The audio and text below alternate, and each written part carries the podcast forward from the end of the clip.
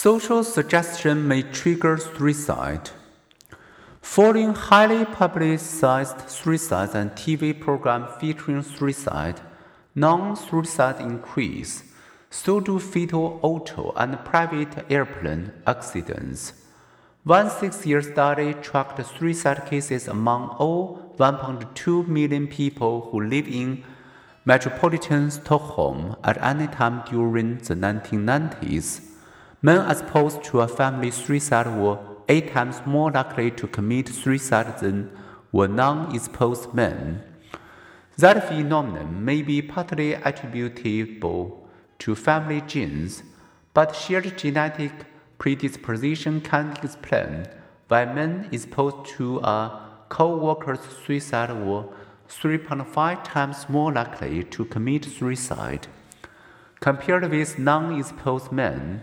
Because suicide is so often an impulsive act, environmental barriers can save lives.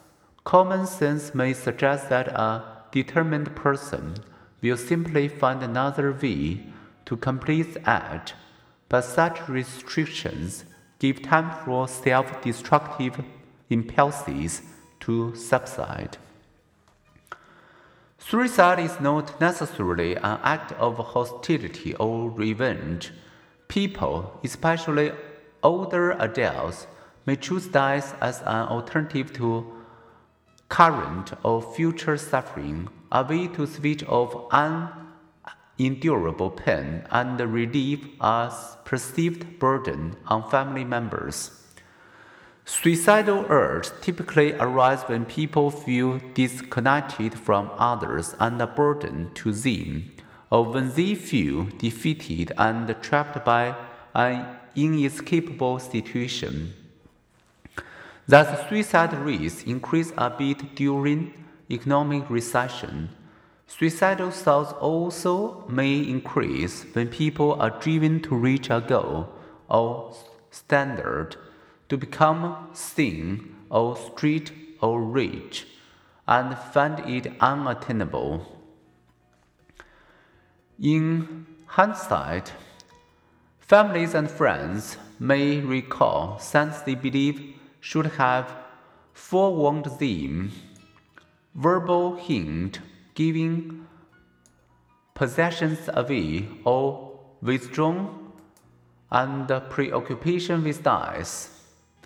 To judge from survey of 84,850 people across 17 nations, about 9% of people at some point in their lives have thought seriously of suicide.